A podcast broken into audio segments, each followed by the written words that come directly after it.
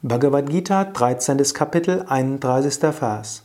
Anaditvan nirgunatvat paramatmayam avyayaha sharirastopi kaunteya nakaroti na lipyate. Da es ohne Anfang und ohne jede Eigenschaft ist, vollführt das höchste unsterbliche Selbst, obwohl es im Körper weilt, keine Handlung, und wird auch nicht berührt.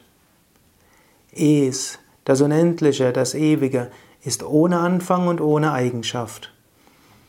Und dieses höchste Selbst weilt im Körper. Das Selbst tut nichts und wird auch nicht berührt, egal welche Handlung. Sei dir bewusst, im Inneren von dir gibt es das eine höchste und sterbliche Selbst. Sei dir bewusst, dieses höchste Selbst handelt nicht. Dieses höchste Selbst bleibt unberührt, was auch immer geschieht.